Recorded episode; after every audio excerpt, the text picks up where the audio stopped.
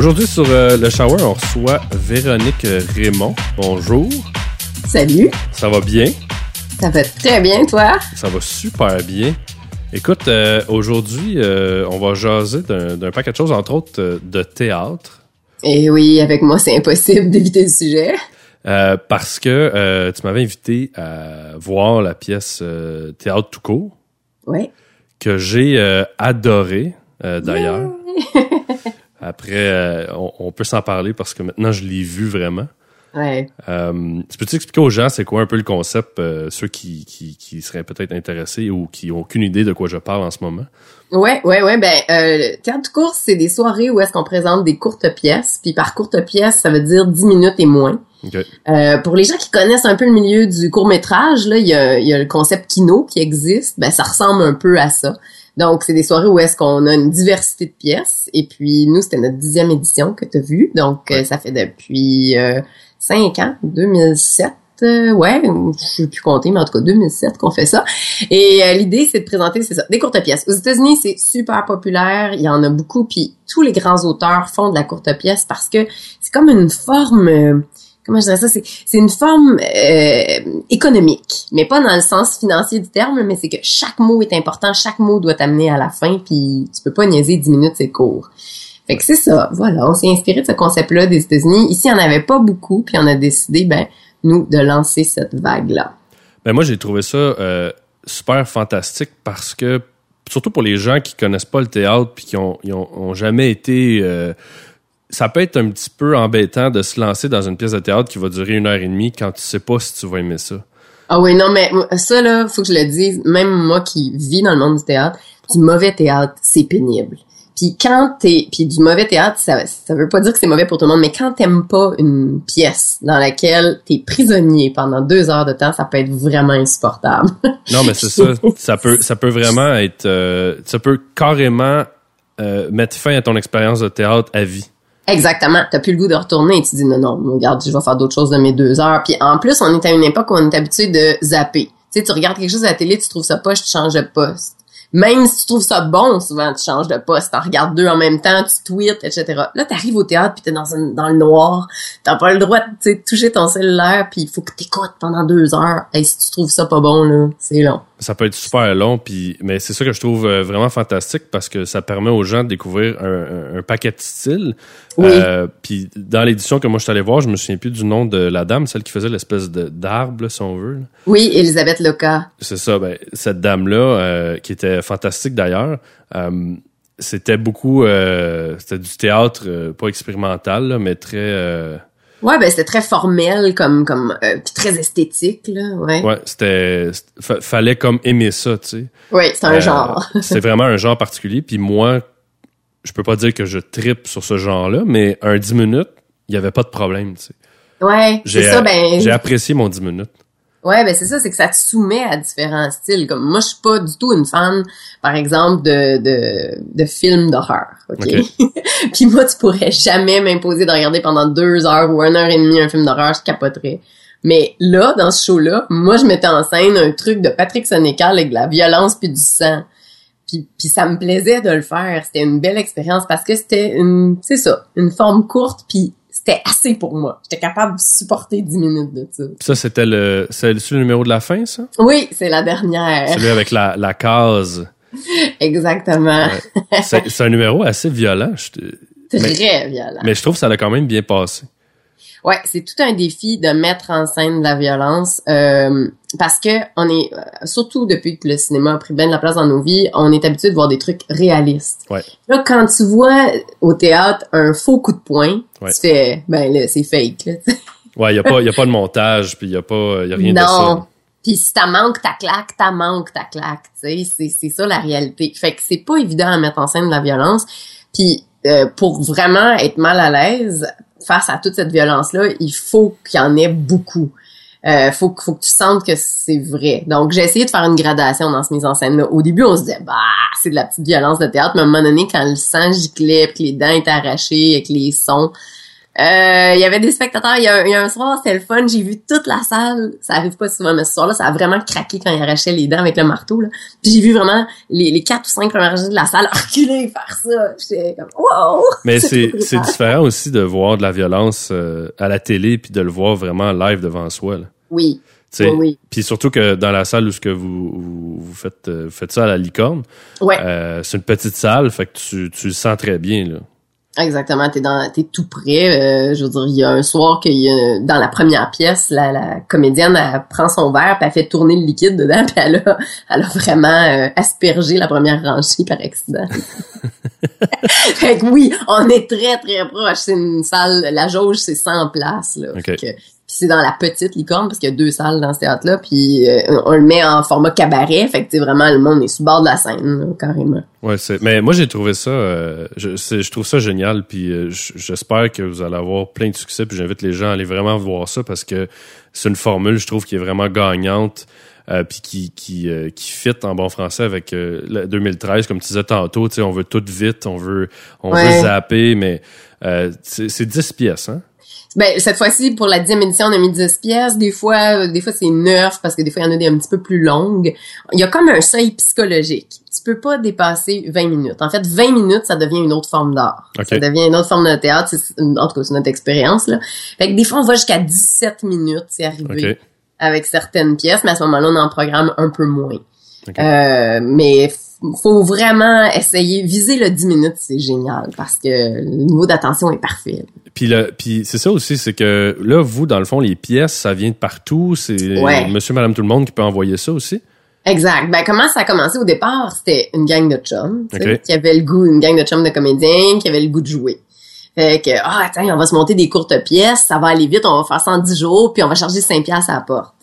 Puis on pensait ben tu sais, il y aura pas grand monde, ça intéressera pas nécessairement les gens tant que ça, mais ça va être cool, on va pouvoir jouer. OK. Sauf que rapidement, on s'est aperçu que le monde qui venait, il tripait vraiment. Mais il y avait pas beaucoup de monde parce qu'on jouait dans une petite salle remote puis tout ça. Sauf que quand les gens venaient, ils tripaient complètement. Puis ben une journée, c'est ça, il y a eu la licorne qui est débarquée puis qui a dit ben nous on aimerait ça vous amener dans notre théâtre. Fait que là on était comme wow, ok cool. Wow. Là, on a pu monter le prix des billets, puis là, on s'est dit, OK, mais là, faut se mettre à se structurer. Fait qu'on a mis en place une fois par année, à l'automne.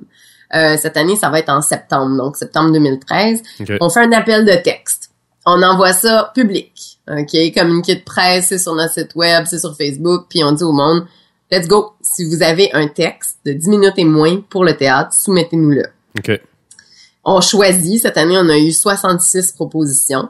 Quand même. Euh, ouais, on en a lu des courtes pièces. ça, doit, avant, ça doit pas tout le temps être tout bon non plus, malheureusement. non, c'est pas tout bon, puis des fois on se force pour aller jusqu'au parce que c'est important d'aller jusqu'au bout là, tu sais, mais des fois t'es comme oh, je suis plus capable. Ouais. Mais mais c'est parce qu'aussi des fois c'est un style qui te touche pas, puis moi il y a des affaires que j'aime, on est deux, hein, c'est Serge Mandeville et moi. Ouais. Puis des fois Serge il tripe sur quelque chose, puis moi j'aime pas ça ou l'inverse là, c'est arrivé que je fasse hey moi ça j'aime ça au bout, puis il fasse ouais ok pour te faire plaisir, tu sais.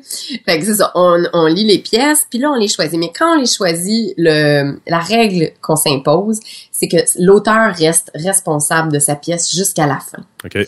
Ça, c'est une super expérience parce que ça permet de vraiment euh, d'avoir la satisfaction d'amener son projet euh, jusqu'à la scène et de le voir représenté. Souvent, quand tu écris un texte, ben après, tu le, je veux dire, tu le publies puis c'est fini. Là, tu choisis ton metteur en scène, tu peux choisir avec lui les comédiens ou bien c'est le metteur en scène qui le fait, mais c'est vraiment toi qui décides, tu montes ton projet. OK. Fait que ça laisse une grand, un grand contrôle aux auteurs, puis euh, en même temps, ils ont pas la pression d'avoir sur les épaules un show de deux heures. Parce que quand tu es responsable d'un show de deux heures, là, puis tu sens que le monde s'emmerde pendant ta pièce, C'est, c'est long longtemps. Hein? C'est tough, exactement. Mais pour commencer, quand tu écris une, tu sais, c'est ta première pièce, ben d'avoir 10 minutes, t'es capable, tu sais, ficeler ça, travailler ça, puis si ça fonctionne pas, ben c'est c'est toujours ce qu'on dit, tu sais, si c'est pas bon, c'est pas grave parce que c'est pas long. Ouais. Fait que l'auteur se dit la même chose. puis, euh, Mais même, même si c'est 10 minutes, ça doit demander quand même euh, pas mal de préparation. Ouais, oh oui, oui, oui. Tu sais, Je puis, euh, ouais. Au théâtre, là, pour chaque minute sur scène, normalement, on va mettre une heure de répétition.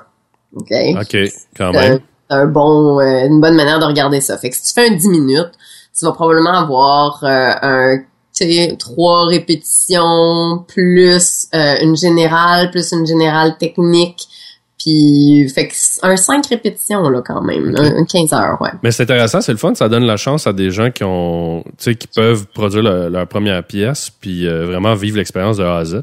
Oui, oui. Puis on essaye d'inviter des gens de différentes générations parce que dans le monde du théâtre, il y a comme une espèce de mauvaise habitude. OK. J'ai choisi mes mots avec délicatesse.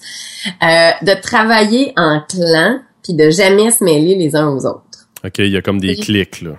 Totalement. Tu trouves ta clique de théâtre, là, on peut, quand on veut bien le dire, on dit tu trouves ta famille, OK. puis tu travailles avec eux autres tout le temps. Euh, oui, c'est sécurisant, puis c'est efficace parce qu'à un moment donné, tu te comprends, puis tu sais comment travailler ensemble. Sauf que c'est aussi très dangereux parce que tu te renouvelles pas. C'est exactement ce que j'allais dire. Il me semble que tu dois te blaser à un moment donné. T'es dans une zone Ouais. de confort, puis... euh, Mais c'est ça, tu sais, le confort, des fois, ça fait en sorte qu'on reste là, on remet pas en question, mais ça se sent. Euh, au bout de quelques années, ça se sent. Ouais. Fait que euh, nous autres, ce qu'on essaie de faire, c'est avec cet événement-là, t'arrives pis t'as huit gangs là, qui arrivent, là, pis qui se retrouvent toutes mêlées ensemble. là. Ouais, ouais, ouais, ouais. Et là, ça défait ces espèces de liens-là, puis ça en crée des nouveaux.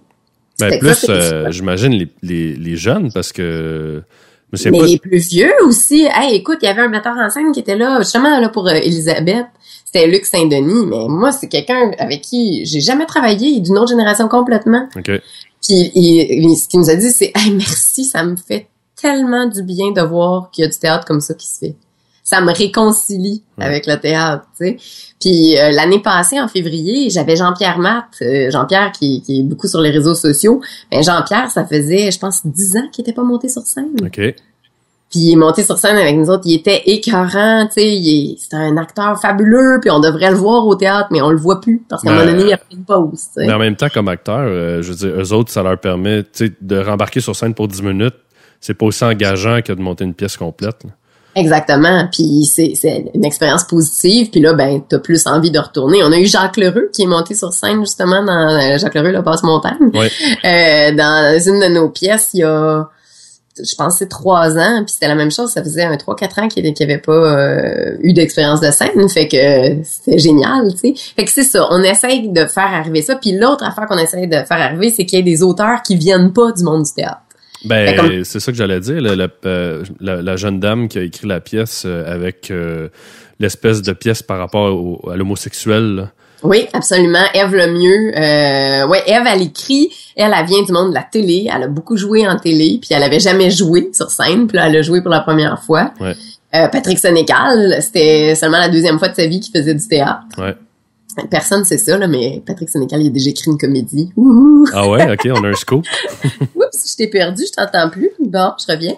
euh, ben c'est ça, ouais. Euh, puis euh, on a Pascal Enrard qui est sur les médias sociaux aussi, euh, qui lui est plus du monde de la publicité. Ben il nous avait écrit une courte pièce il y a peut-être quatre éditions, trois quatre éditions. C'est une pièce qui durait genre une minute. Ok.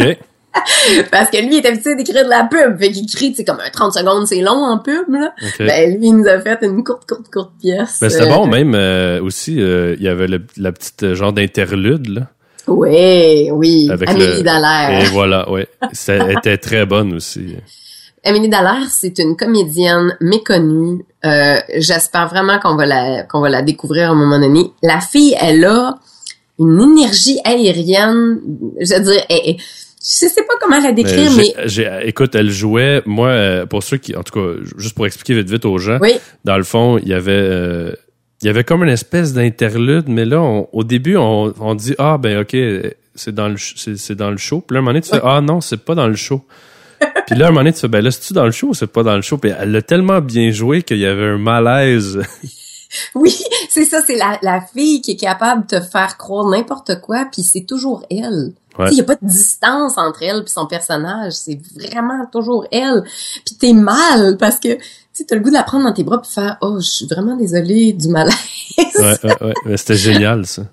Ouais, elle est écœurante. Elle a un sens du timing aussi, juste fabuleux, là. Mais personne peut jouer ce qu'elle elle joue. OK, elle est unique. Moi, je dis tout le temps que Amélie est magique. Puis elle, c'est intéressant à raconter, est venue à six éditions avant de se décider à nous soumettre un texte. Ah ouais? Ouais, elle est venue voir les six premières fois de théâtre de cours. Puis là, à la septième, elle s'est risquée. Puis là, elle est débarquée. parce que j'en ai pas parlé de ça. Une fois que ton texte est choisi ou que tu es choisi comme auteur, on t'invite à une réunion, puis on met tous les auteurs ensemble dans une pièce, puis on dit OK, gang, on va se lire nos textes. OK.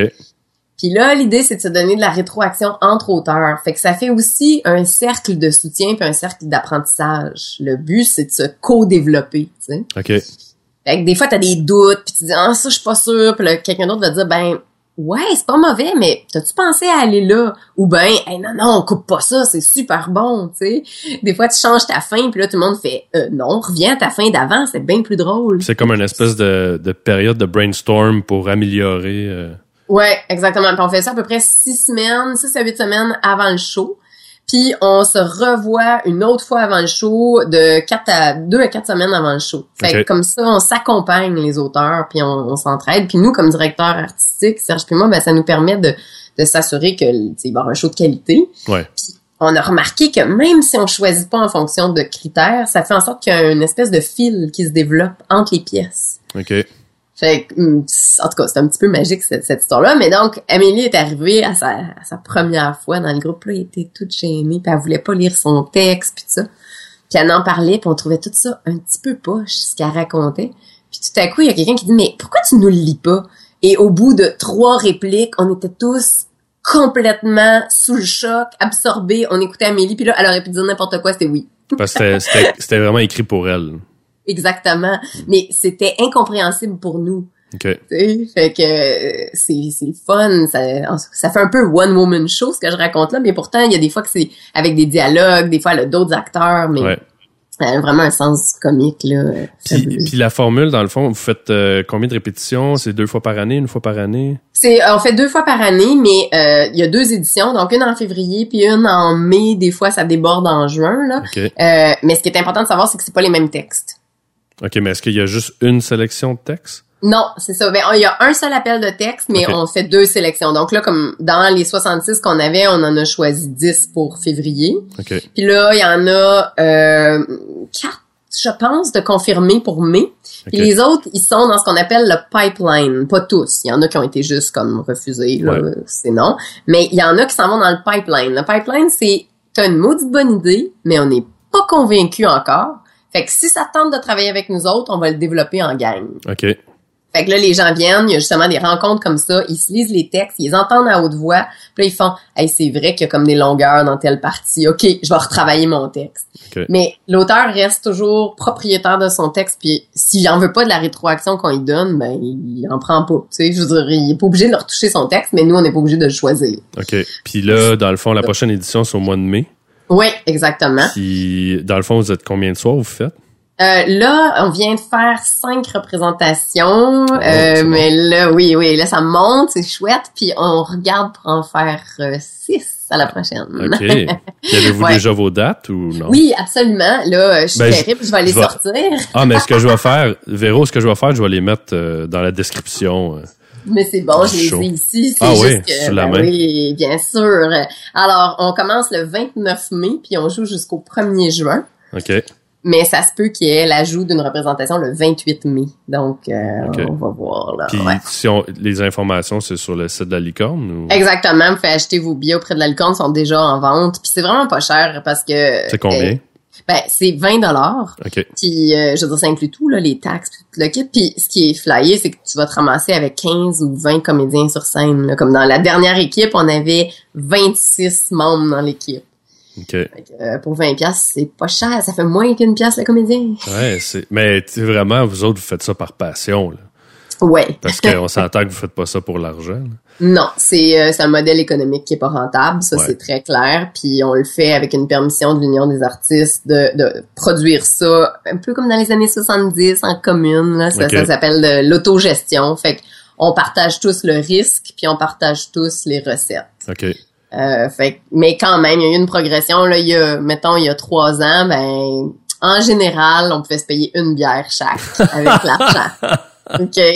T'as, t'as joué, là, tu sais, t'as répété, t'as Wow. appris ton texte, t'es venu faire la générale Tuckit, puis au bout de ta semaine, t'as droit à une bière. Euh, C'est c'est vraiment, c'est vraiment une vocation, mais par contre, je trouve ça le fun que vous faites ça parce que ça donne la chance à des gens qui qui ont qui ont pas de contact, qui ont pas, euh, qui qui ont jamais joué, qui ont jamais écrit ou qui ont qui ont joué ou écrit peu, euh, ça leur donne une belle fenêtre. Oui, mais c'est tout. Ça c'est important de dire. C'est quand même tous des, des professionnels du théâtre. tu Ouais. sais. Euh, au niveau des auteurs, ça non, ça peut arriver que ce soit des gens qui viennent d'un autre milieu complètement. Mais au niveau des comédiens sur scène, c'est toujours des professionnels. Mais ça arrive souvent que c'est un jeune qui vient de sortir du conservatoire, qui a jamais eu de production professionnelle encore. Ouais. Euh, ça arrive que ce soit un acteur de télévision, donc quelqu'un qui est moins habitué avec la scène. Euh, ce qui est aussi particulier, c'est que tu vas avoir un acteur qui signe sa première mise en scène. OK. Ça, euh, c'est tout un passage, tu sais, c'est pas le même job, là. Du tout, du tout, du tout, de jouer puis de faire une mise en scène. Fait que ça, on en a eu. Tu vas avoir des acteurs comme Evelyne Brochu, euh, très belle actrice euh, qu'on voit partout. Mais Evelyne, elle a signé un premier texte chez nous. OK. Fait que, euh, puis, on, on, tu sais, on est toujours en contact, puis ça se peut qu'il y en ait d'autres, là. Fait que ça, c'est chouette. Mais c'est un mais je- chapeau. Euh, vraiment, j'adore ce projet-là. Mais merci Puis, euh, beaucoup, je, vais, puis... je vais venir euh, à chaque euh, ben, peut-être pas chaque représentation parce qu'après l'avoir vu une fois à chaque édition. Non, mais à chaque édition, ben oui, non, absolument. Viens en mai, puis euh, il va y avoir des affaires intéressantes, entre autres, je peux le dire tout de suite, scoop, scoop, parce Oh. qu'on n'a pas encore annoncé aucun, euh, aucun des textes, mais on a une pièce vraiment hilarante de Hugo Lefort euh, en alexandrin. Les alexandrins, tu sais, c'est une forme figée, très classique, avec un nombre de pieds, puis des rimes, puis une césure, en tout cas tout le kit. Mais c'est une discussion à Laval. OK. c'est des alexandrins québécois. Wow, ça va être Ça de va- toute beauté ça? Ça va être, oui, comme dirait mon ma, ma famille, de toutes les beautés. Ah oui, non, c'est vrai. Ouais. Mais là euh, Véronique Raymond, là, t'es comme t'es Mm. comme la Grégory Charles du théâtre, toi, tu fais tout? Oh. euh, ouais, mais j'ai pas le salaire à Grégory, mais bon. non, hein, Parce que le théâtre, c'est pas le même temps.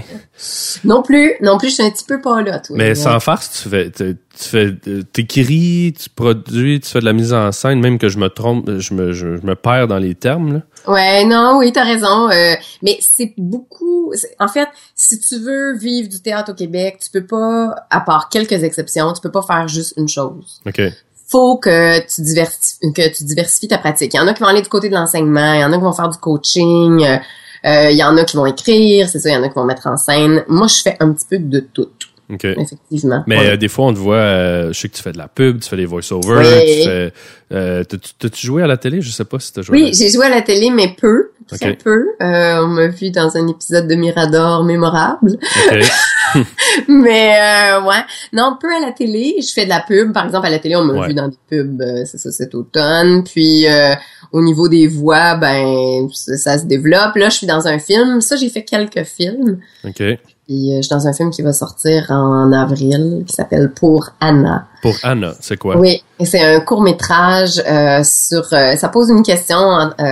à quel moment est-ce qu'on transmet la tristesse? Alors, est-ce que la tristesse se transmet de génération en génération? Est-ce qu'elle se transmet? Ouais, c'est un très beau film. J'ai un petit bébé de quatre mois dans dans ce film-là.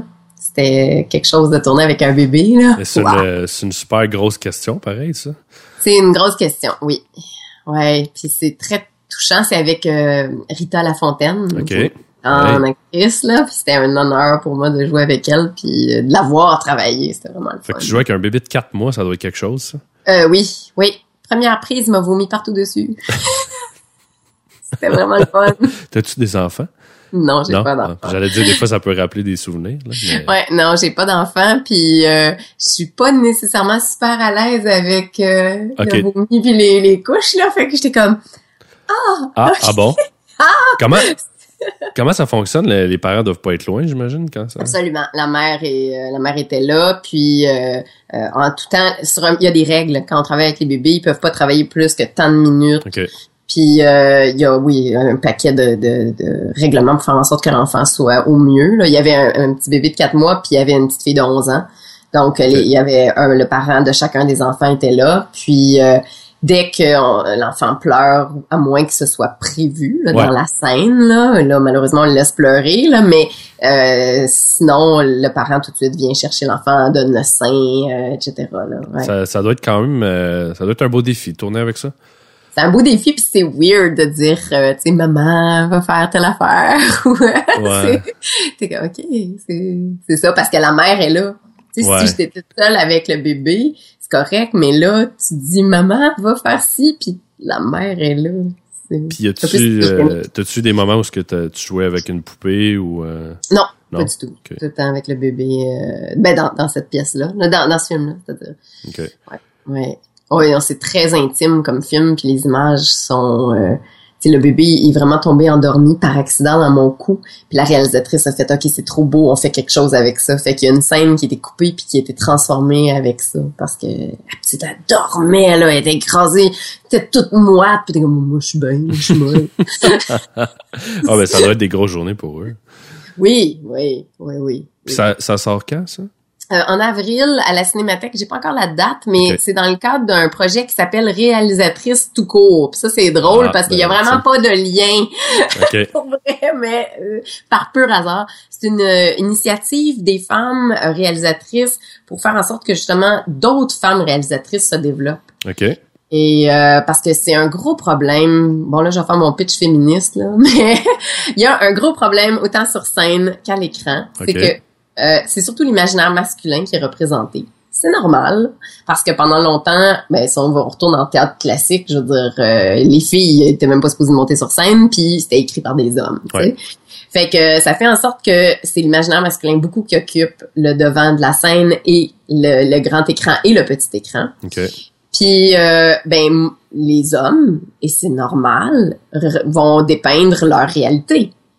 Et les, donc, ça prend des femmes qui écrivent pour qu'il y ait aussi la réalité des femmes. Et le nombre de rôles pour les femmes dépend de ça.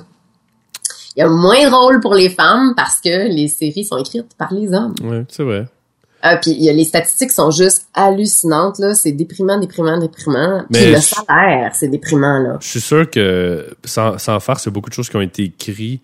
Ça serait, ça serait euh, intéressant de faire, euh, d'écrire quelque chose qui euh, ou qui a déjà été fait, puis le faire réécrire version féminine. Ah oui, absolument. Mais j'ai vu il y a quelques années, tragédie romaine, trois Shakespeare réécrits, euh, puis justement où on tenait plus ou moins compte des de, de, des genres. Et puis là, t'avais deux femmes à un moment donné, tu sais, que Jules César c'était une femme là. c'était vraiment trippant. Mais ben c'est ça. Pour revenir à cette fameuse étude là, elle dit que euh, les femmes, leurs films ne sont pas financés. Ah. Alors, donc, pour développer le talent des réalisatrices, les femmes réalisatrices ont mis en place ce projet-là qui s'appelle Réalisatrice tout court. Puis Elsa Lessonini, qui est la réalisatrice, a été choisie. Donc, son film, qui a quatre personnages féminins, a été euh, produit. Je suis un peu, euh, un peu déconcerté par ça, moi. Ça me, ça me, ça me fait, ça me fait chier. Oui. Mais non, mais je comprends pas qu'on est encore là avec l'histoire de la femme. Je comprends pas qu'on est encore là avec les homosexuels. Euh, dans pourtant dans un monde où ce que justement là, les portes s'ouvrent euh, avec internet tout ça puis on voit les cultures on voit les différences on voit que finalement on est toutes pareilles mais non mais moi je me pose même la question par rapport à moi-même parce que euh, on a appris à choisir les choses selon des critères. Qu'est-ce qui est bon qu'est-ce qui est pas bon. Puis des fois, je me pose la question, hey, ces critères-là euh, qu'on m'a appris, est-ce que c'est des critères euh, qui viennent justement d'une ancienne tradition? Par exemple, quand on regarde une pièce de théâtre puis on dit c'est du bon théâtre ou c'est pas du bon théâtre, mais ces critères-là, ils ont été établis par qui? Ils ont été établis à travers l'histoire, surtout par des hommes. Puis je me suis aperçu que quand on fait des groupes de lecture, OK, puis qu'on lit des textes, les textes qui se font bâcher, c'est les textes des femmes. Parce que même, même pour toi, qui est, mettons, une femme, t'as as été conditionné à le lire comme un homme, mettons? Ouais, ou j'ai accepté ces critères-là comme étant des critères qualitatifs euh, corrects, puis je les remets pas en question. Fait que j'ai une job à faire moi aussi avec mon cerveau pour faire, ok, attends, t'as raison. Tu prenons le texte d'Elisabeth Loca.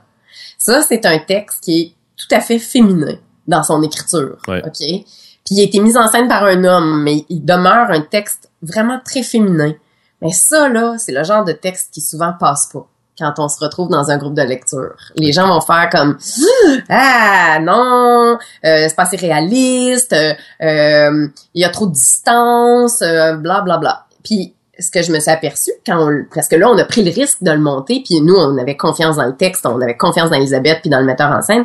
Mais j'ai eu de la rétroaction de femmes après le spectacle qui disaient je vais m'en rappeler toute ma vie. Mais on n'a pas le droit de monter des choses juste pour une partie de la population. Il faut en monter pour tout le monde. Fait qu'il faut rejoindre toutes les sensibilités. Puis si on choisit pas des textes de femmes ben on répond pas aux besoins d'une partie du public, là, une partie importante quand même. Puis ceci dit, il y a des femmes qui aimeront pas ce genre de théâtre-là, puis il y a des hommes qui vont aimer ce genre de théâtre-là. C'est pas noir et blanc. Mais je me pose beaucoup de questions sur mes propres critères, sur moi ce que j'ai appris, puis comment je me suis conditionnée, tu sais. Mais tu penses-tu que c'est en train d'évoluer? Tu penses-tu, tu sens-tu que c'est en train de changer ça? Ben, juste de se poser la question, d'après moi, c'est déjà une bonne affaire. Puis de rester sensible. Moi, je travaille avec un gars, hein, Serge, c'est un gars. Puis Serge, il est super sensible à ça. Maintenant, quand on fait des sélections de textes, là, on arrête à la fin puis on fait, OK, il y a combien de filles dans le lot? OK. Puis là, on regarde, s'il y a juste des gars, on fait, hey, on n'a pas bien fait notre job, là. Tu sais, ça se peut pas. Ça se peut pas qu'il y avait pas un texte de filles que, non, non, non. Tu sais, on va tu, refaire. Tu penses-tu qu'à la base, c'est parce qu'il y a moins de filles qui vont être portées à écrire? Non, absolument pas. Puis si on regarde les prix littéraires à travers, c'est fou là, les prix littéraires récents, mm-hmm. depuis le début du siècle, 16% des prix littéraires ont été remis à des femmes seulement. Mais pourtant, c'est drôle parce que il me semble que ceux qui écrivent des livres, c'est des femmes. Oui, oui, absolument. Ça, non, c'est pas acceptable. Mais c'est tu tu penses que c'est vraiment relié au théâtre en tant que tel? Oh non, non, non, c'est la même chose pour les romans, c'est la même chose pour le cinéma, c'est généralisé. Puis ben là, il y a plein de questions qu'il faut se poser. Qui siège sur les jurys de sélection? Euh, puis ouais, justement, est-ce que est-ce que on n'a pas appris à établir des critères qui sont peut-être plus pertinents, qui étaient des critères d'une autre époque? Puis j'ai pas les réponses. Si je les avais, c'est sûr que j'agirais, mais moi, je veux continuer de me poser tout le temps des questions. Tu sais, c'est la même chose pour les salaires. La seule période où une actrice au Québec fait autant qu'un homme, c'est quelque chose comme 18 à 25 ans. OK la minute que physiquement l'âge commence à te toucher, ton salaire décline, puis celui des hommes, lui, il monte. C'est dégueulasse. Ah ouais. écoute, c'est vraiment intéressant que tu soulèves ça euh, comme point parce que j'avais aucune idée de ça. Oui, puis il y a plein d'études. Puis là, là, moi, je suis toujours très critique. J'ai été élevée par un papa monoparental. Fait que moi, j'ai été élevée, tu sais, euh, sans vraiment faire la distinction entre les gars et les filles. Bon, je comprends comment ça marche physiologiquement, là. on, va faire, on va faire un cours. ça va aller. Mais mon père m'a appris, mon père, il y avait une phrase, tu sais, puis c'était comme, c'est un gars, pas de secondaire 2, capable de le faire, t'es capable de le faire. Fait que, tu sais, fallait que je fasse mon changement d'huile, fallait que je fasse ma céramique, puis il fallait que je le change mon pneu, tu sais. C'était comme ça que j'ai été élevée. Fait que moi, je me posais pas ces questions-là avant, du tout. puis je croyais pas à ça ces histoires-là de ah ben tu peux pas le faire parce que t'es une fille. Je suis comme va prendre une marche. Mais là je m'aperçois que oui, oui, ça arrive, puis que je veux dire, c'est là, c'est la réalité. Tu sais. Je suis pas le genre de personne qui se sent victime, euh, vraiment pas. Mais je me dis, ok, mais il faut que je reste consciente, puis il faut que je contribue à ce qu'il y ait des chances égales pour tout le monde. Ouais, mais c'est juste intéressant comme point parce que j'aurais jamais pensé à ça. Non, euh, puis il y, en a des filles en théâtre là. C'est pas parce qu'on manque de filles intelligentes là. Mm-hmm. Mais c'est c'est intéressant. Je, je, vais explorer la chose. C'est bon, je t'enverrai des études. ah oui, c'est ça. Je vais mettre des études en lien. Euh. Yeah! Parce que c'est un, c'est vraiment un, monde euh, qui est fascinant, tu sais, quand tu connais pas ça. Puis euh, juste pour justement faire une parenthèse sur un, ami en commun, Alex, qui a pris des super bonnes photos justement de de théâtre tout court. Ah, c'est magique, ces photos sont écœurantes.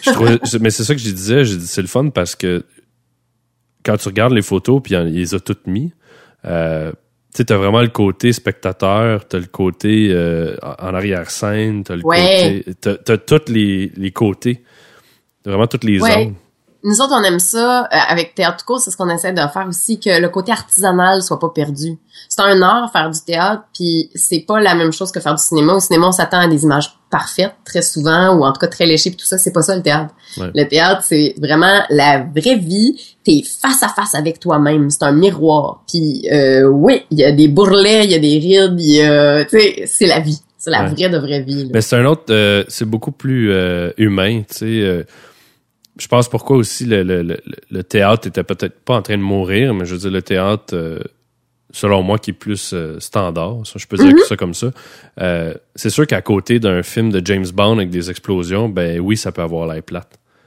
plate et cheap, tu sais. Parce que tu peux pas, je veux dire, sur t'as des t'es limité techniquement sur scène à, à faire certains effets spéciaux. Puis, Oui. veux, veux pas, moi, je trouve ça phénoménal de voir des gens à être capables de jouer des pièces comme ça. Tu sais, euh, je veux dire, à la télé, là, le produit fini, ce qu'on voit, euh, on sait pas c'est combien de takes, là, mais souvent, c'est beaucoup, là.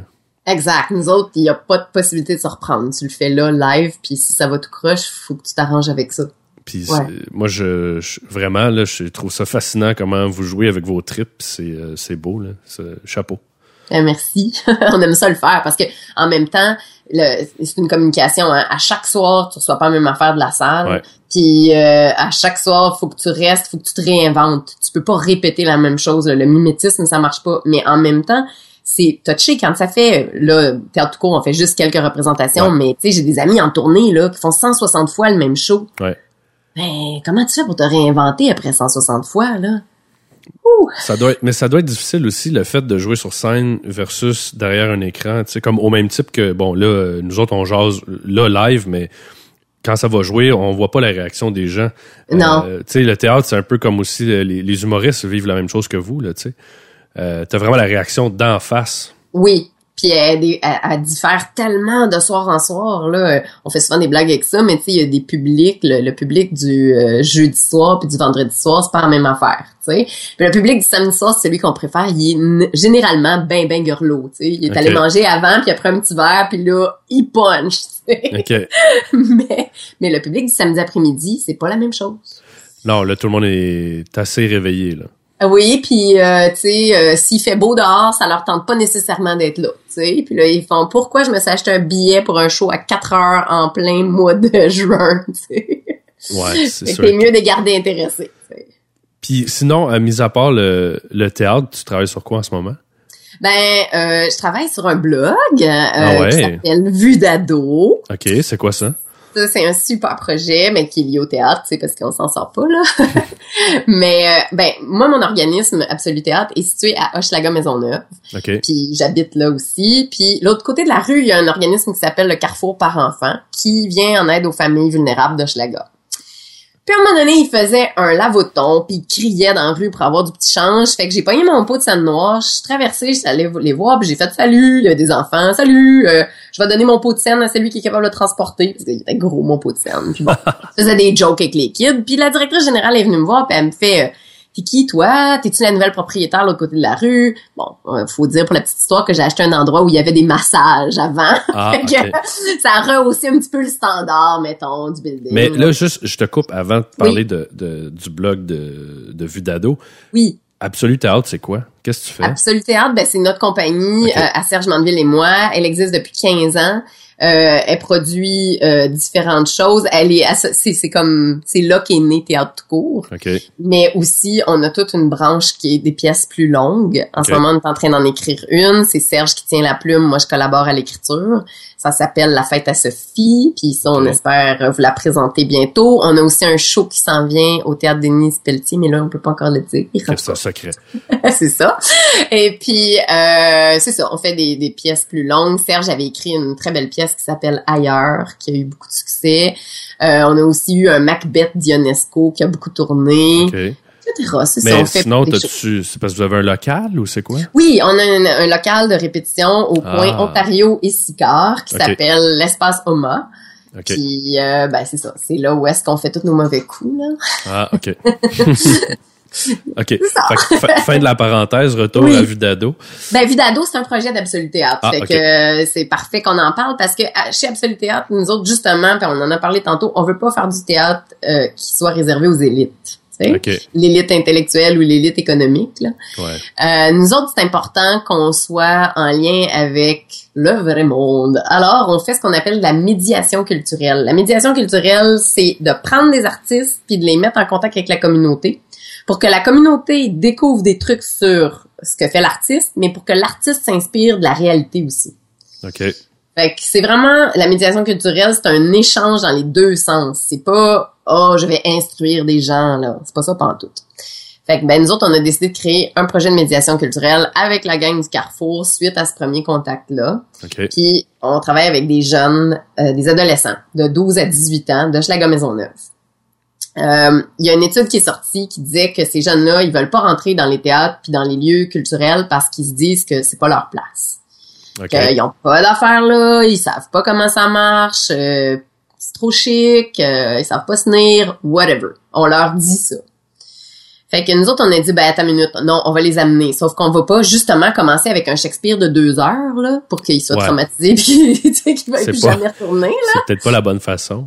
C'est ça. Fait que pendant un an, l'année dernière, on les, on leur a montré c'était quoi un blog, puis on les a amenés dans des lieux culturels par la coulisse. C'était Ok. ça l'idée. Fait que, puis on, a, on avait un blog à Radio-Canada où on racontait tout ça. Et comme ces enfants-là écrivent pas nécessairement super bien, hein, la maîtrise de la langue française, c'est pas facile. Puis quand t'as un blog, ben tu peux pas te permettre de faire bien des fautes. On a décidé d'y aller avec un blog d'images. Euh, donc on leur a donné des appareils photo. Et C'est pour ça que ça s'appelle Vue d'ado. On leur disait pose ton expérience, parle-moi avec des images. OK. Fait que c'est ce qu'ils ont fait. Puis on a découvert des trucs fascinants parce que les ados, ils voient pas la, la vie comme nous autres. Euh, J'imagine que je me rappelle juste plus comment je voyais la vie quand j'étais un ado, là, Ouais. parce que je suis comme plus vraiment un ado, là. Mais Ouais, puis ça a évolué aussi euh, Oui. dans les dernières années, là, tu sais. oui, non, c'est clair. Mais ils ont une, un regard différent. Puis on arrive à la place des arts. Moi, la place des arts, je la vois plus, là. Je veux dire, je, tu sors du métro, je les ai vus mille fois, les vitraux, puis même les installations numériques récentes. Je suis comme, ouais, puis les sculptures, OK. Ouais, c'est comme ça fait partie du décor, là. Exact. Mais eux autres, ils commencent à prendre des photos, puis euh, c'est hallucinant les photos qu'ils prennent. On les a amenés au Lion d'Or. Au Lion d'Or, Serge et moi, on fait des shows là depuis cinq ans. On revient à la maison, on fait l'inventaire des photos. Ben, Boswell, il y a un lion d'or sur une des photos. Puis là, on est comme, mais voyons donc, il n'y a pas de lion d'or au lion d'or. Là, on est, ah, vraiment, ben oui, là, on capote, on est comme, mais comment fait qu'on n'a jamais remarqué ça, qu'il y a un lion d'or dans un lieu où on travaille tout le temps, puis qui s'appelle de même, on aurait dû faire le lien, on aurait dû se poser la question, mais on se l'est jamais posé. Eux autres, la première affaire qu'ils ont faite, c'est chercher le lion d'or. Ouais, ouais, ouais. Fait que c'était très intéressant pour nous d'être confrontés à ce regard-là. Pendant l'année au complet, on leur a fait visiter, c'est ça, le Cirque du Soleil, le TNM, la Licorne. On est allé dans un studio de son. Ils ont été coachés par Jean-Pierre Bergeron, l'acteur réalisateur. Euh, ils ont été, mon Dieu, je me rappelle plus, le monde qu'on a fait plein de visites. Et à la fin de l'année, quand on a fait l'évaluation, ils ont dit, là, madame, on est prête à aller voir du théâtre et à en faire. OK. Fait que là, on les a pris au mot, puis c'est ça qu'on fait en ce moment avec eux autres. Euh, on est allé au théâtre voir une pièce complète à l'espace libre au mois de janvier. Ça a super bien été. Là, au mois de février, ils sont allés voir une autre pièce complète euh, à la licorne. Ils ont tripé, là. Ils criaient à la fin. J'étais- Je trouvais ça tellement cute. Puis, euh, ils vont jouer le 10 avril prochain au Lion d'Or. Une Ah pièce ouais. qu'ils vont créée. Ouais, exactement. C'est super le fun comme concept. Ça, le- ça le- eux autres, ça leur enlève, je pense. Ben, peut-être des deux côtés aussi, d'enlever des. Ah. Oui. Tu sais, on a des. euh, je cherche le mot français, là, mais des. euh, pas Des des. préjugés? Ouais, des préjugés, tu sais. Absolument. Absolument. Ça a dû être euh, quand même intéressant pour les deux côtés de, de faire euh, des échanges avec eux autres. là. Ah oui, oui, puis c'est déstabilisant des fois, comme par exemple, juste avant le théâtre tout court, on les a amenés à une répétition. OK. Puis on leur a montré, puis on leur a dit critiquer. On s'expose. Ah ouais. Ouais, critiquer. Donnez-nous du feedback. Ah, ça, madame, c'est pas réaliste, là. Euh, non, non, Véronique, là, quand, quand il boite, là, il a pas assez mal. OK, cool, vas-y. Puis eux autres, ils se censurent pas, hein. Ils te donnent ça, là. C'est spontané, c'est brut, puis s'ils s'emmerdent, ils s'emmerdent, puis c'est écrit, là. Tu sais, dans leur face, tu le vois tout de suite. Oh, il n'y a pas la notion de le, le petit euh, respect euh, correct, ils l'ont pas. là. Non, pas en tout, tu sais. Puis t'as vraiment le feedback là, sur place. Fait nous, c'est comme ça qu'on le fait. Quand je dis que c'est un échange dans les deux sens, c'est pas juste de ah tiens, on va vous montrer des choses. Pas en tout, là. C'est dans les deux sens. Puis on apprend beaucoup, beaucoup. euh, Il y, a, une vérité fascinante avec ces avec ces jeunes-là. Ben, c'est. Je pense que c'est bien d'aller chercher ce côté-là, tu sais. Parce que en tant qu'adulte aussi, tu, tu, tu l'oublies. là. Complètement. Tu, Ah tu le perds, ce côté-là. Ah oui, il y avait une pièce, ben, une, euh, dans Théâtre Court, une des pièces dans lesquelles je jouais, bon, c'est deux amis de filles, puis euh, il y en a une qui a couché avec le chum de l'autre, puis bon, c'est une grande Ah oh. trahison, puis tout ça, ouais, ouais, c'est ça, grande trahison, puis après, la- après avoir joué la pièce devant les enfants, moi, j'étais surprise, parce que, d'abord, ils ont devancé certaines des répliques, OK? alors qu'on n'avait pas cette réaction-là avec les adultes. Puis euh, j'ai posé la question à des adultes, puis il y a des adultes qui me disaient oui, mais je m'en doutais, mais je voulais pas croire que c'était ça qui allait arriver. Tu sais, je voulais pas. Alors que les enfants, eux autres, ils prenaient ça pour ce que c'était. C'est clair, être en train de mentir, est pas fine. Puis on a posé la question à la fin, ben, euh, est-ce que vous pensez qu'ils vont redevenir amis? Est-ce que c'est possible? Puis leur réponse était tellement pleine de sagesse, c'était tellement sweet d'entendre ça. Ben oui, c'est possible si elle fait telle, telle, telle affaire. Puis là, j'étais comme, OK, moi aussi, je croyais ça à cet âge-là. Ouais. Puis en quelque part, ça fait du bien de réentendre ça. Tu sais, ils croyaient vraiment, Ben, il y a une naïveté que, qu'on a pu, tu sais. euh, ouais, mais que peut-être on aurait intérêt à retrouver un peu, tu sais, parce que ils Ouais. ramenaient ça vraiment à l'essentiel, là, tu sais. Ben, des fois, je trouve qu'on, tu sais, on, moi, j'essaie d'être moi-même dans la vie de tous les jours, dans le sens de dire ce que je pense, avec une limite, on s'entend. Oui, bien sûr. Mais, tu sais, on- cette limite-là, pour certaines personnes, est tellement... euh, Loin. Ah ouais, on se restreint, là, euh, ça n'a aucun bon sens, tu sais. Ouais. Puis Je pense Ouais. que des fois, de, de retourner enfant un peu, jouer, euh, dire vraiment ce qu'on pense, parler avec notre cœur, tu sais, puis... euh, tu sais, rire, là, de bon cœur, ah ouais, euh, ça, eux autres, quand ils rient ou quand ils crient ou quand ils font de l'impro, là, wouhou, c'est comme une décharge d'énergie, là. Ça- Mais ça- quand ils s'emmerdent aussi, par exemple. Bon, quand ils s'emmerdent, là, euh, ouf, tu le sais vite. Ouais, non, ça, tu dois tu dois t'en rendre compte, mais ça doit être aussi euh, ça doit être énergisant, énergisant pour toi aussi quand tu sors de d'un atelier avec eux autres. là. Ah ouais, absolument. Puis euh, cette année, parce que ça, il y a eu un processus, tu sais, où on fait le qu'on s'apprivoise puis tout ça, euh, c'est normal. Puis aussi, ben ils sont habitués d'être euh, un peu déçus, régulièrement déçus. On les laisse régulièrement tomber. Fait qu'ils nous croyaient plus ou moins au début quand on disait on va être là toutes les semaines, puis on va faire des activités puis tout ça. Mais maintenant, ils nous croient, ils nous connaissent. Et souvent, maintenant, ils demandent, ben, on pourrait-tu continuer une demi-heure de plus? Ah, Et ça, c'est hallucinant. Ça, ça, là, c'est un, un salaire. Littéralement. ben ils parce- sont pas habitués de j'imagine pouvoir faire confiance à des gens, tu sais. Exact. Puis, euh, c'est pas des conditions faciles dans le quartier. Tu sais, il y a une question qu'on a posée parce qu'on a fait du brainstorm avec eux autres pour créer la pièce. OK. Puis, on leur demandait, OK, c'est quoi, euh, qu'est-ce qui te fait le plus peur? Puis là, ils prenaient des post-it puis ils allaient les coller sur les murs pour toutes les peurs. Tu sais, on disait, t'as deux minutes pour m'écrire toutes tes plus grandes peurs. On s'attendait à des trucs comme j'ai peur de perdre ma famille, j'ai peur de perdre mes amis. euh. Puis à un moment donné, dans les post-it, il y avait j'ai peur des prostituées. Puis Ah c'était ouais. assez répandu, ouais. Puis là, j'étais comme, mais voyons donc, moi, quand j'avais 13 ans, là, une prostituée, je pensais pas à ça, tu sais. Puis il y en a beaucoup dans le quartier, puis moi, j'ai une très bonne cohabitation avec mes voisines qui sont prostituées, puis j'étais comme, OK, mais pourquoi ils ont peur des prostituées? Puis là, on a eu une discussion là-dessus, puis ce que j'ai vu, c'est que d'une part, il y en a qui ont peur parce qu'ils ont eu des contacts avec des prostituées très intoxiquées ou en détresse. Ils en ont vu sur la rue, mais c'est une réalité qui est vraiment particulière au quartier, là. Puis il y en a qui ont peur de se retrouver là. Ouais, Ils ont peur de finir comme eux. Ouais. Ouais. Parce que t'en vois, puis tu dis, OK, mais c'est un adulte, ça pourrait m'arriver à moi aussi, tu sais. Mais Mais tu sais, tu vois, c'est ce genre de choses-là que quand tu vis, euh, tu sais, tu as une vie régulière où tu travailles, puis bon, tu sais, t'en entends parler de ce genre de choses-là, mais t'as pas nécessairement conscience. euh, tu sais, moi, je me souviens, euh, il y, a- y y une époque où euh, j'avais déménagé à Lemoine sur la rive sud, qui est comme une espèce de le, le trou de cul de la rive sud. là. OK. Puis c'est assez trash, tu sais. Puis c'était mon premier appart, puis tout ça. Puis à l'époque, je travaillais dans les bars, puis je me souviens, euh, je pense que c'est la première fin de semaine, je revenais de, de travailler, mais il est 4 heures du matin. Puis euh, il y a une femme qui est, qui est courue vers moi. Puis là, j'ai baissé ma fenêtre, puis j'ai dit, t'es-tu correct, tu sais? Puis là, elle me regarde, puis elle dit, tu veux ça, un petit quelque chose? Puis moi, en tant que gars de la rive sud, tu sais, euh, j'allume pas pour Saint-Saëns, là. Fait que j'ai dit, euh, je pardon. Elle dit, tu veux-tu un petit quelque chose? Fait que là, j'ai comme fait 1 plus 1 égale 2. J'ai fait, euh, non, non, c'est beau, euh, tu sais, bonne fin de soirée.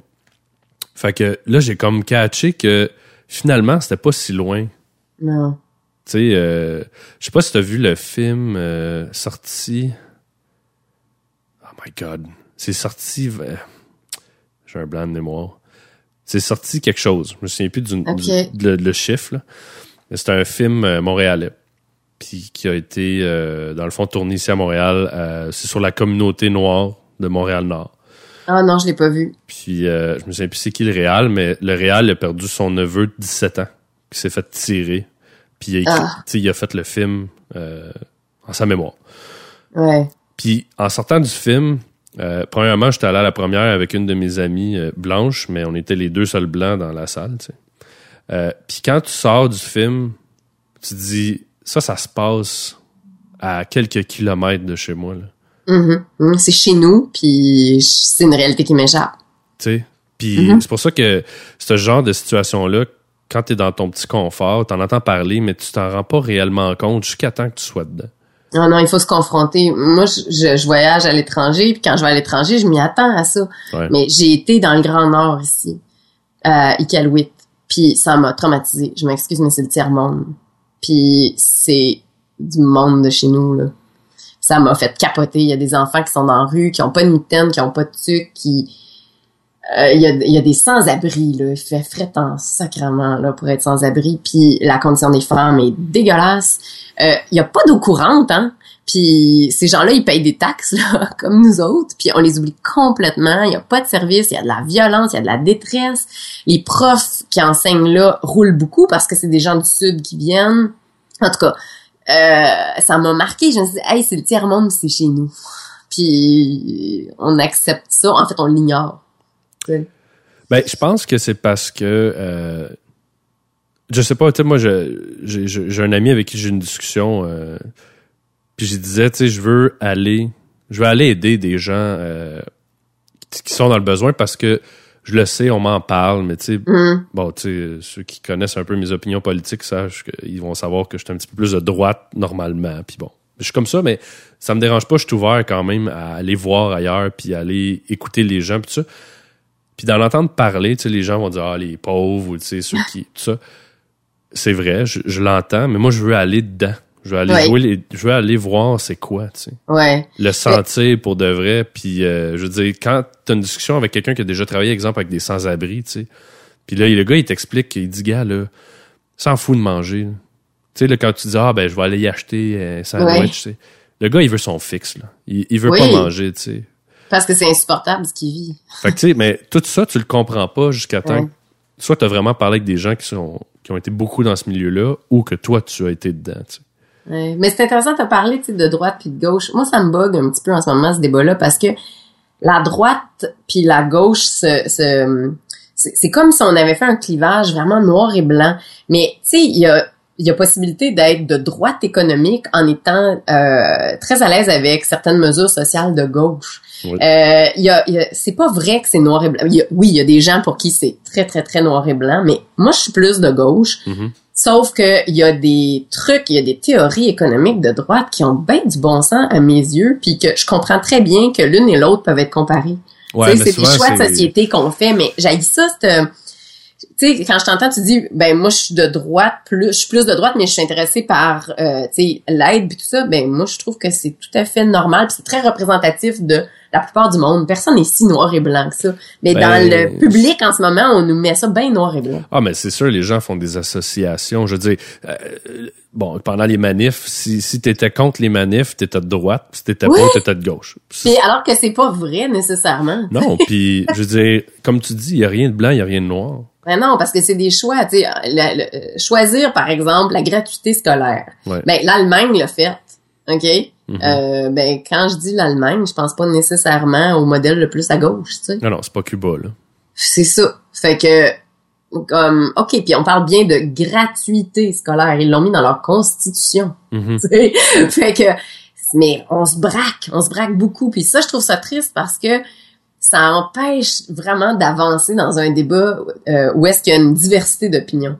Puis ben moi j'aime ça quand il y a une diversité d'opinions. Moi ça me rassure. Je me dis quand on fait des choix noirs et blancs là, on risque juste de se planter. Alors que quand il y a une diversité d'opinions, il va y avoir assez de nuances pour pas qu'on se plante dans le mur. Tu sais. Ben, la diversité va faire que tu vas créer, puis probablement tu vas changer ta façon de penser, pas nécessairement de, de- du tout au tout, mais Non. tu vas voir, quand tu te mets à travers les yeux d'une autre personne, c'est là que tu le comprends, tu sais. Ah ouais, puis t'acceptes de faire des compromis, puis des fois ton opinion reste la même, mais t'as une ouverture face à l'opinion de l'autre, puis tu fais ben OK, c'est pas ce que moi je vais faire, mais je vais accepter que ça ça existe aussi parallèlement. On n'est pas obligé de tout faire la même affaire, tu sais. Non. Puis si on était tous pareils, euh, ça serait plate, là. Ce serait très plate. Parlant de, de t'as, un événement à bénéfice, toi, qui s'en vient? Oui, oui, ben justement, c'est pour ramasser de l'argent pour le Carrefour par enfant puis pour Absolu Théâtre. Puis c'est le 10 avril au Lion d'Or et c'est là qu'on va voir les jeunes faire leur courte pièce. Mais il y aura pas juste les jeunes. OK. Il va y avoir plein de monde sur scène parce que ce qu'on fait, c'est qu'on match un comédien professionnel avec ce qu'on appelle un artiste d'un jour. OK? Puis là, on leur fait jouer des scènes. Alors, euh, à chaque année, on a, on, on, on achale du monde. Puis tiens, je pourrais te lancer l'invitation. Est-ce que tu serais game de monter sur scène, toi, le 10 avril, pour jouer Oh. avec un comédien? Oh, oh, il y a comment de monde, là? 250 personnes dans la salle qui ont payé 50 dollars, mais qui sont très sympathiques à ta cause. Ils sont toujours très, très, très euh, motivés. Écoute, faire la musique, je te dirais oui. Euh, je suis à l'aise derrière mon micro, mais je te dis que c'est un, c'est un beau défi. Euh, je, je vais y penser. OK, parfait. Mais sinon, peut-être ouais, qu'on pourrait te faire faire un DJ dans la pièce. Ah, peut-être, je sais pas. Mais ok, on va s'en reparler. Mais je peux déjà te dire que sur scène, il va y avoir, on est pas mal fiers de, de notre prise, euh, il va y avoir Mathieu Dugal qui anime l'émission La Sphère à Radio-Canada. Ah ouais, ok. Fait que hier, on faisait une entrevue avec lui, puis on lui a demandé, puis il a dit oui. Fait qu'il va être sur scène. Euh, qui d'autre qui a accepté déjà? Euh, ben, on, on a des comédiens professionnels qui ont confirmé leur présence, dont Sylvie Potvin. On Ok. est super contents parce que Sylvie, C'est le c'est une comédienne qui est fabuleuse. Puis ben c'est ça. Anyway, on est en train d'organiser ça, mais c'est le 10 avril, puis euh, on faut qu'on vende 250 billets à 50 dollars pour ramasser des sous. Puis nos présidents d'honneur, c'est Isabelle Pellado et Jean-Pierre Bergeron. Fait une femme d'affaires puis un comédien réalisateur. Puis j'imagine que tout ça, c'est pour ceux qui sont intéressés, c'est déductible d'impôts. Absolument, il y a un reçu de don de charité de 30 dollars pour chaque billet à 50 dollars parce que la loi de l'impôt nous oblige à enlever la partie de la valeur du spectacle. Ah, ok. Fait que tu donnes 50 pièces, t'as un billet pour venir à la soirée plus t'as un reçu de don de charité de 30 dollars. Puis la soirée, c'est quoi? C'est un petit cocktail avec... euh, Oh non non non, c'est un show complet. Ah ouais, ok. Ouais ouais, non non, t'en as pour ton argent. Ça commence à 7 heures, c'est euh, euh, une série de courtes pièces qui vont être jouées. Il y en a une que t'as déjà vue qui est euh, le troisième rôle que t'as vu à Théâtre tout court en février. C'est la, laquelle, celle-là? C'est celle, euh, tu sais, le gars qui a un troisième rôle dans un film, puis il a une seule réplique, Oui, oui, mais qui est oui. pas capable de la prendre. Oui. C'est celle-là. Voilà. Euh, donc, il va y avoir cette courte pièce-là. Il va en avoir une autre qu'on a déjà joué euh, un, un certain bout de temps qui s'appelle Past Tense. C'est un couple qui essaye de suivre des cours d'anglais, mais ils se chicanent pendant le cours d'anglais, puis ils, vraiment, ils traduisent tout. Tu sais, il est allé au Diable Vert, Green Devil, en tout cas, c'est vraiment drôle, là. Puis euh, à part ça, ben il va y avoir une autre courte pièce où est-ce que justement, si t'as le goût, tu vas pouvoir jouer, c'est euh, la vie de quelqu'un dans un taxi. Ça s'appelle un taxi pour la vie. Fait que tu pars de son enfance jusqu'à l'âge adulte quand il y a un bébé. Puis c'est là-dedans que les ados vont jouer puis différentes personnes. Ok. C'est ça. Et en plus de ça, il y a un band qui joue des tunes. Euh, on a une chanson, euh, une chanson thème. On a la permission de Bernard Adamus de trafiquer sa chanson Rue Ontario. Ok. Ouais, Parce que nos deux organismes sont sur la rue Ontario, fait que euh, on change un peu les paroles pour que ça parle de nous autres, mais on va chanter euh, ensemble rue Ontario. Puis euh, qu'est-ce que d'autre? Il y a un encamp bénéfice. Alors les gens peuvent aussi donner des biens et services pour qu'on mette en vente à l'encamp bénéfice, là, des certificats cadeaux, euh, whatever. Ah, mais c'est super le fun, cet événement-là. Oui, c'est super trippant, puis euh, ben tout le monde qui vient aime toujours ça, puis ils reviennent l'année d'après. Fait que cette année, l'année passée on a vendu, je pense, 210 places. Puis cette année, notre objectif c'est vraiment sold out 250. là. C'est ça qu'on veut faire. OK. Ouais, c'est un, c'est un bel objectif, ça. Oui. Puis 50% de l'argent va au Carrefour, 50% va à Absolu Théâtre. Fait que puis tous les comédiens qui participent à la soirée le font bénévolement, donc on a à peu près pas de dépenses. OK. Fait que votre argent s'en va vraiment pour les activités euh, avec les jeunes puis les familles. Mais c'est bien, ça stimule la, la culture, surtout avec toutes les coupeurs qu'il y a. euh, Ouais. pour pas trop... Ça, c'est un sujet dangereux. Ouais, c'est ça. Je sais pas si on va tomber là, là, mais... euh, surtout avec tout ça, c'est c'est bien de voir qu'il y a encore des gens qui travaillent, tu donnes beaucoup de ton temps pour ce genre de choses-là, tu sais. Oui. Euh, Oui, c'est vraiment une vocation, comme tu as dit. Mon temps. Ben, il y a beaucoup, tu sais, je trouve, c'est ça qui me fascine avec euh, Internet aujourd'hui. Tu découvres aussi beaucoup de gens qui donnent de eux-mêmes, tu sais. Euh, Ouais. Puis moi, j'ai bien du monde qui me demande, Seb, tu sais, pourquoi tu fais des podcasts? Ben, que j'aime ça. Tu sais, éventuellement, j'aimerais ça pouvoir vivre de ça, mais je veux dire, pour le moment, je, je fais juste, j'ai du fun. Euh, je fais de la promotion à travers tout ça pour des amis, pour euh, un paquet de trucs. Puis euh, c'est vraiment par passion parce que. Mais Internet, tu sais, je regarde le nombre de les photos, les vidéos, les gens ont Ouais. du talent, c'est incroyable, tu sais. Ouais. Ouais, mais c'est ça, le besoin est naturel, le besoin est humain de communiquer avec autrui. Puis là, ben, grâce à la technologie, on a la possibilité de le faire à faible coût, tu sais. Ouais. Mais c'est la même chose sur scène. Qui devient difficile à accepter à un moment donné, c'est quand t'as l'impression que euh, que ça mène nulle part, tu sais, c'est-à-dire qu'on utilise ça euh, à tes dépens, puis ça, moi, je l'ai remarqué un peu dans le monde des, pigi- des pigistes, surtout au niveau de l'écriture. Je trouve que c'est hallucinant, là. Il y a presque plus de jobs payés de journalistes. Ouais, mais il y a beaucoup de censure aussi, là, tu sais. Ah, tu veux-tu juste nous donner un petit coup de main ou tu veux juste Oui, faire un feature ou, tu sais. Ça devient gros, gros, gros. Tu sais, on t'a demandé d'écrire un petit texte, mais finalement, là, tu sais, il y a des photos, il y a du vidéo, il y a, en tout cas, ça, j'aime moins ça, ce petit dérapage-là. Je me dis, Ouais. faut être respectueux de la valeur du travail des gens, puis on a comme Mais perdu ça de vue. Plus, plus euh, dans le monde artistique, je pense que c'est c'est pire. Oui. Tu vas Ouais. mettre, tu vas dire à un comptable, hey, tu me fais-tu une heure de même, là. Personne va faire ça. Puis euh, c'est drôle parce que on va accepter, il y a des projets que j'accepte de faire gratuitement parce que je me dis oh my god, quand la chance, tu sais quelle chance j'ai là, c'est fou. Mhm. Quand est-ce que avoir la chance de faire ça rémunéré? Probablement jamais. Fait que euh, il y a des contrats que j'accepte parce que le, le scénario est comme wow, OK, ben je vais participer à ton film d'art que je sais que tu n'auras jamais le financement puis tout ça. Mais il faut le fais par amour de, Oui, de la chose. la forme puis pour pour moi aussi parce que c'est on est comme un instrument de musique puis comme acteur tu veux te garder en mouvement tu veux Ouais. continuer de l'utiliser ton instrument tu sais mais faut arriver à tracer une ligne puis c'est pas toujours facile puis dire non t'as toujours peur que ça mène à ne pas avoir de contrat après Ouais, ben j'avais une euh, euh, quand je suis un moment donné avec euh, c'est Alex Perron qui me disait ça. Il dit il dit je pense que c'est l'année passée. Je parlais pas trop de lui parce que il est très secret là, mais il disait il dit c'est dur d'apprendre à dire non. ouais Il dit c'est une affaire qu'il m'avait dit, il dit t'as peur quand tu dis non de plus avoir de travail. Parce que absolument vous êtes vraiment à la merci de ça. oui Puis les euh, auditions là dire non à une audition j'ai dit non cette semaine à une audition puis c'était pas grave là mais oh mon dieu tout mon corps était stressé ouais, mais en même temps, c'est que quand tu commences, je veux dire, tu peux pas te permettre de dire non à rien. Non, mais je commence plus. Non. tu sais, c'est ça l'affaire, c'est que ça, c'est aussi Ouais. weird, là. On, on, on appelle la relève ici, là, jusqu'à à peu près 45 ans. On Ouais. dit, tu fais partie de la relève. Hey, je m'excuse, mais tu sais, ça, ça finit quand, la relève? Ouais, c'est ça. Quand est-ce que tu as une vitesse de croisière? Ouais. En tout Wow. cas, c'est pas grave. Hey, merci beaucoup d'avoir été avec nous autres. C'est super intéressant. Ah, mais ça m'a fait vraiment plaisir, puis Puis- anytime. Si on veut, si on veut te rejoindre, on, comment qu'on fait? On va où? Euh, c'est un site web? facile, ouais, on a, j'en ai plein. Il y a le plein, site web d'Absolu Théâtre, évidemment, qui est absolutheatre.com. OK. Puis euh, il y a mon site web personnel, euh, Véronique, N-I-C-K, Raymond.com. Puis euh, j'ai un blog aussi sur lequel je suis bien paresseuse ces temps-ci, là, parce que j'ai eu un automne puis un hiver difficile, là, fait que j'ai pas beaucoup écrit. Mais il s'appelle Esquille, puis on peut le trouver à